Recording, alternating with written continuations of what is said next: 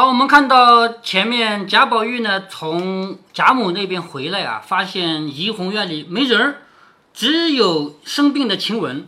贾宝玉说：“怎么回事啊？跟你关系这么好的，你生病了都不在。”晴雯说：“其中一个是我赶了去吃饭的，是我赶他去吃饭的；另外一个呢，平儿来了以后，拉着他偷偷摸摸说话去了，估计是要赶我走吧。”贾宝玉说：“不可能的，平儿跟你关系这么好。”再说他又不知道你生病了，怎么会跑来说这种话？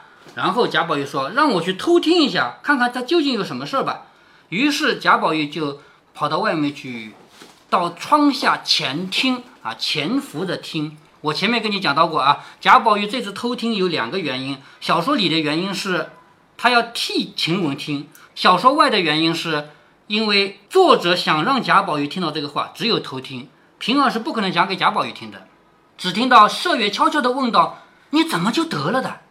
夏旭琢嘛，我们知道了啊，但是贾宝玉还不知道。他说：“你怎么就得了的？你是怎么找到的？”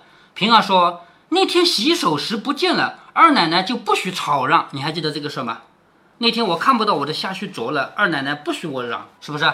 那天洗手不见了，二奶奶就不许吵嚷。出了园子即刻啊，你看一出园子，立刻就传园子里各处的妈妈们小心查访，就是叫人好好的查这个事儿。我们只是疑惑邢姑娘的丫头，为什么会疑惑邢姑娘的丫头呢？因为邢秀烟这个人本来他家就穷，前面提到过好几回了，是不是？我们经常会冤枉穷人啊，说穷人会偷东西的，其实偷东西跟穷不穷还真没什么关系。是不是？有钱人就不偷了吗？穷人就一定偷吗？没这关系吧？但是人都是有这个刻板印象，表面上印象，看谁穷就怀疑是他偷东西了。所以他说，我们都怀疑邢姑娘的丫头本来又穷，只怕小孩子家没见过，拿起来也是有的。再不料是你们这里的哈，你们这里的是怡红院里的小丫头，幸而二奶奶没有在屋里。你们这里的宋妈妈去了，拿着这只镯子，说是小丫头子坠儿偷起来的，被她看见了，来回二奶奶。好，这里有一个细节啊，这个宋妈妈查到了这个镯子是坠儿偷的，拿着这个镯子去找王熙凤，正好王熙凤不在家，交给了平儿。如果王熙凤在家，那么坠儿有可能是什么结果？你知道？什么结果？坠儿偷东西的事情，如果被王熙凤知道了。他有可能会有人替他掩盖吗？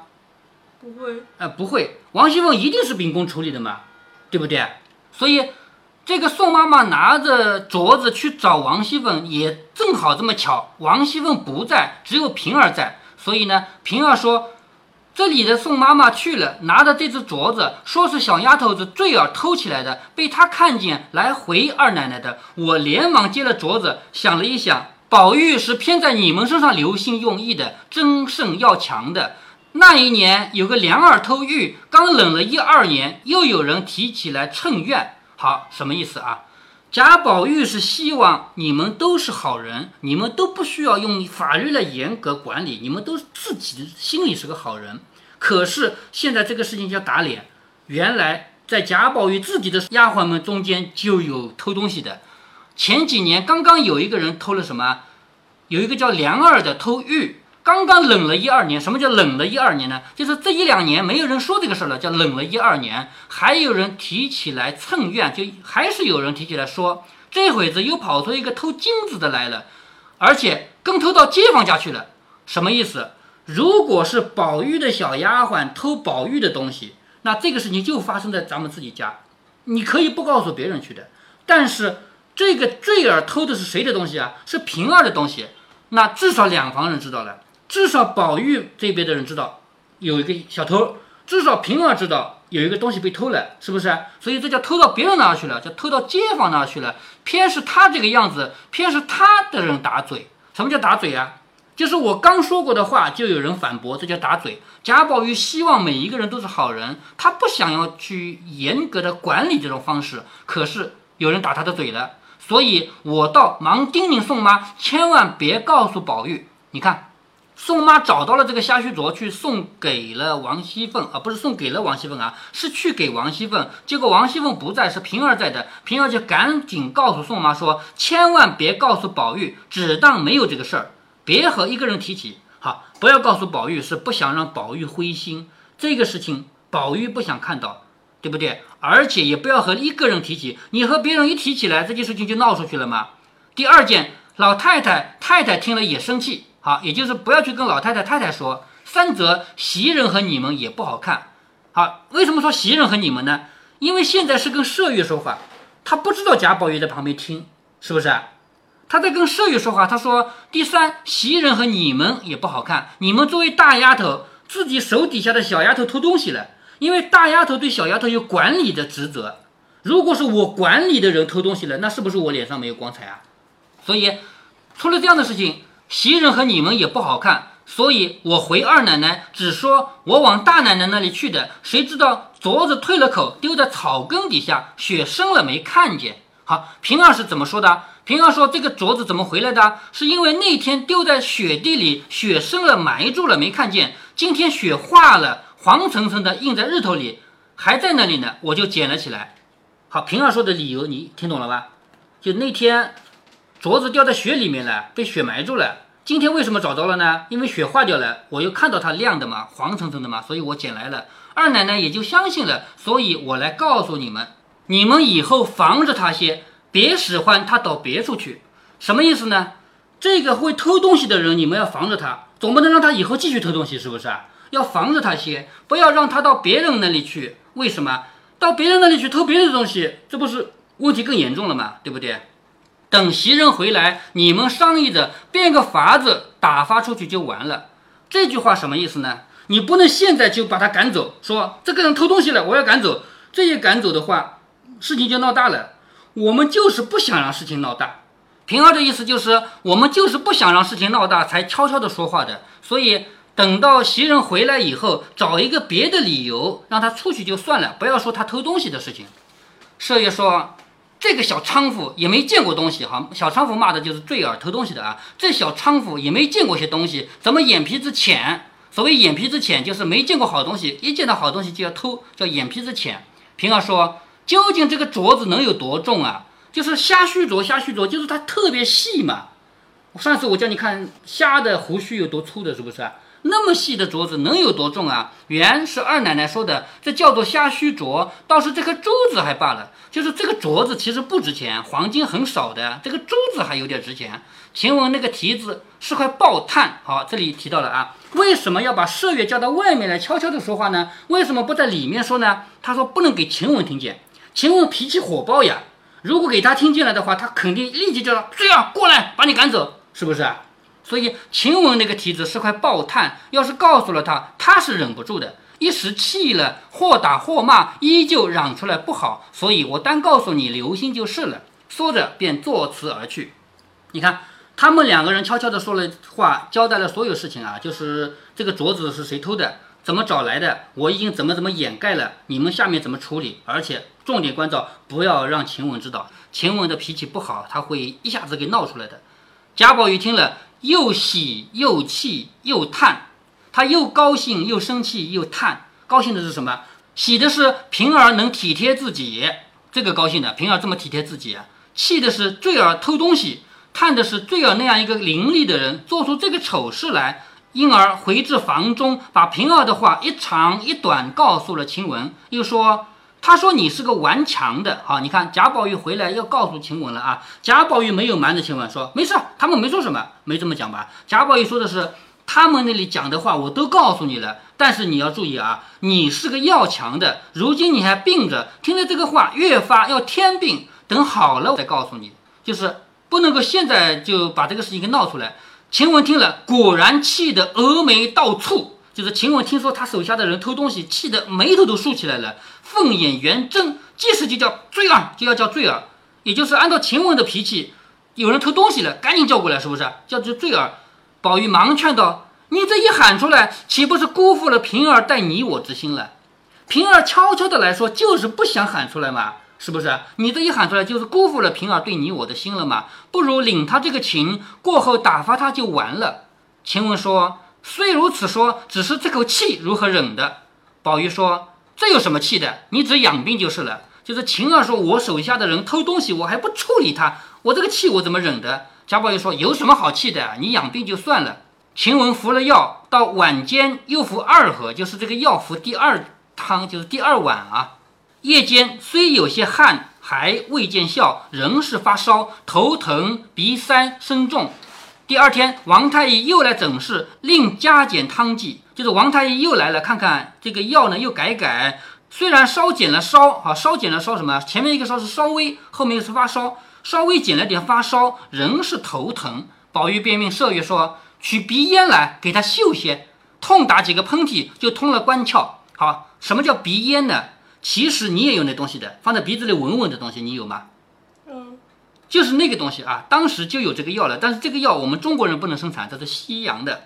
他说取鼻烟来给他嗅一嗅，痛打几个喷嚏就通了关窍。麝月果真去取了一个金镶双扣金星玻璃的扁盒来，递与宝玉。这个盒子是玻璃的盒子，是两个扣子扣起来的。这个玻璃盒子要盖起来嘛，盖起来往旁边是两个扣子。上面镶着金，叫金镶双扣，金镶双扣金星玻璃。宝玉边揭翻盒盖，里面有一应该不是，嗯，衣服上的扣子啊，那个盒子上的扣子你肯定也见过的呀，就是咔嚓这样关起来那种扣子呀。当时也有这种扣子啊，这这种东西早就有了。我们那个传统的老箱子都是用扣子扣的，就是木头箱子啊，家里这么大的木头箱子都是用扣子扣的啊。宝玉便揭翻盒扇，这个盒子把它打开来，里面有什么？有西洋珐琅黄发赤身女子。好，西洋的女子，珐琅是一种制作方法，珐琅彩就是那种彩色的瓷器，就是用的珐琅彩做的啊。西洋珐琅的黄发的女子，还赤身的，没穿衣服的，就是裸女，而且这两边长翅膀。好，你见过裸体的外国人长翅膀的吗？画见过这样的画吗？没。没有啊，这不就是外国人画的天使吗？裸体的，有翅膀的，没见过天使吗？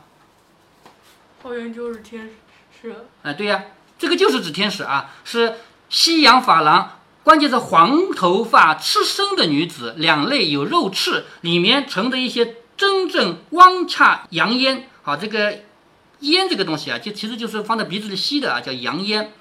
晴雯只顾着看画，也就是晴雯根本就没有见过还有裸体的女人，还有长翅膀的，就只顾着看画。宝玉说：“休息，走了气就不好了，就是等里面这个味道走掉了就不好了嘛。”晴雯听说，忙用指甲挑了一些嗅入鼻中，不怎样，便又多挑了一些嗅入。忽然觉得鼻中一股酸辣透入乳门，就是脑门啊，接连打了五六个喷嚏，眼泪鼻涕顿时齐流。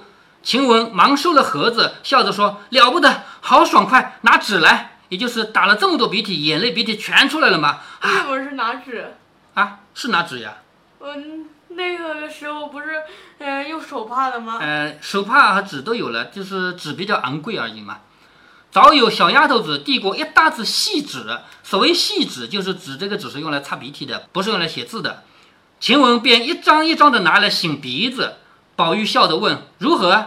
晴雯笑着说：“果觉痛快些，只是太阳还疼，就是我连打几个喷嚏，把太阳穴打疼了。”宝玉笑着说：“越醒尽用西洋药治一治，只怕就好了。好，这个是西洋药嘛？越发就用西洋的药来治一治，只怕就好了。”说着，命麝月说：“和二奶奶要去，就说我说了，姐姐那里常有的西洋贴头疼的膏子药，叫做伊芙娜，寻一点来。好，要去问王熙凤要药了，问她要什么药呢？”要那个贴在头上的那个膏子药，刚才不是说他打喷嚏打的太阳穴疼了吗？是不是？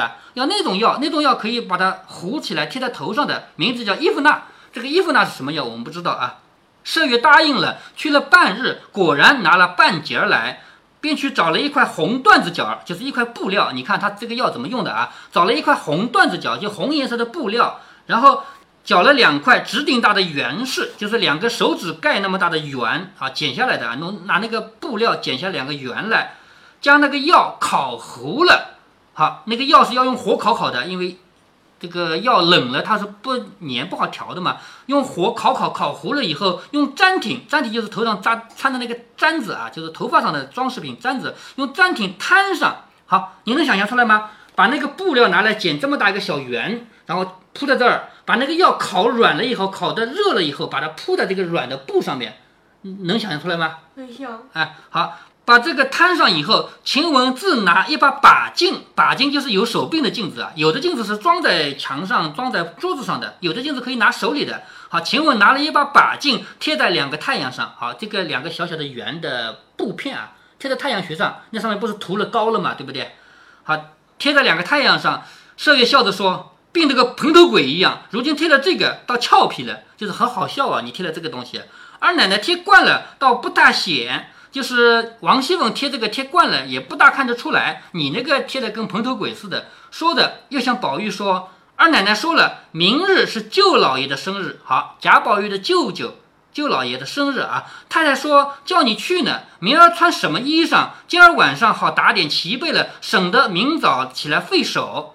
好，这里提到了贾宝玉明天要出去了，是他舅舅过生日，他的妈妈叫你明天要去，而且问明天穿什么衣服，今天晚上就把这个衣服弄好了，省得明天早上起来麻烦。宝玉说。什么顺手就穿什么吧，就是宝玉无所谓，穿什么都无所谓啊。一年闹生日也闹不清，就是这个亲戚生日，那个亲戚生日，一年到头生日这么多也闹不清。说着便起身出房，往惜春房中去看画。刚到园门外边，只见宝琴的小丫头叫小罗的从那边过去，宝玉忙赶上去问哪去啊？小罗笑着说：“我们两位姑娘在林姑娘房里呢，我如今也往那边去。”这个。宝琴的丫鬟说：“我们两位姑娘指的是哪两位姑娘？肯定是宝钗和宝琴，对不对？她们两个姑娘都在林姑娘房里呢。我如今也往那里去。”宝玉听了，转步也便往潇湘馆来。宝玉本来不是来潇湘馆的，他不是去西村那里看画的嘛。但是看到有一个小罗说有两个姑娘在潇湘馆，所以他也往潇湘馆来。不但宝钗姊妹在此，也就是宝钗和宝琴这两个姊妹也在这个里啊，却连邢岫烟也在那里，四个人围坐在熏笼上叙家常。熏笼我讲到过的吧？那上面暖和，是不是？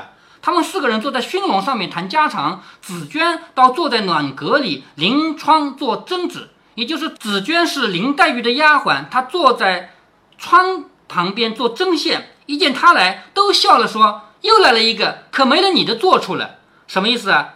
那个熏笼就那么大嘛，几个人坐在熏笼上面，你再来一个还坐得下吗？是不是啊？他说又来了一个，可没你的坐处了。宝玉笑着说：“好一幅东归极艳图啊！什么叫东归极艳图？东就是冬天，闺就是闺房，女孩子的房间叫闺房嘛，是不是？冬天的闺房，那么多漂亮女孩在一起叫极艳。这幅画叫做东归极艳图。可惜我来迟了一步，横竖这个屋子比各屋子都暖，这个椅子坐的并不冷。”贾宝玉的意思就是，我不用去坐熏笼上了，这个屋子里本来就暖和嘛，坐椅子上就可以了。说着，便坐在林黛玉常坐的搭着灰鼠椅搭的一张椅子上。因见暖阁之中有一玉石条盆，这个条盆就是长条形的盆子啊，是玉石做的。咱们现在塑料盆一般都是圆的，但是玉和石做的不一定是圆的吧？有一个玉石条盆，里面攒着三聚五栽的一盆单瓣水仙。好。水仙栽在那个玉石的盆子里面，点着宣石，就是旁边还放着石头那个点缀物品啊。几口称赞好花，这个屋子里越发暖，这个花香越清香。昨日未见，就是这个花不错啊。昨天我还没看到，又暖和又香。黛玉说：“这是你家大总管赖大婶子送给薛二姑娘的。”两盆腊梅，两盆水仙，她送了我一盆水仙，我送了焦丫头一盆腊梅。还记得焦丫头是谁吗？嗯，焦下客吗？哎，对，焦下客。说我原不要的，又恐辜负了他的心。也就是说，这个水仙送给我，我本来不想要，但是人家给我，我不要呢，辜负了人家。你若要，我转送你如何？就是林黛玉对贾宝玉说：“这个花啊，本来我也不要。”他们黛玉不是，嗯嗯，那个。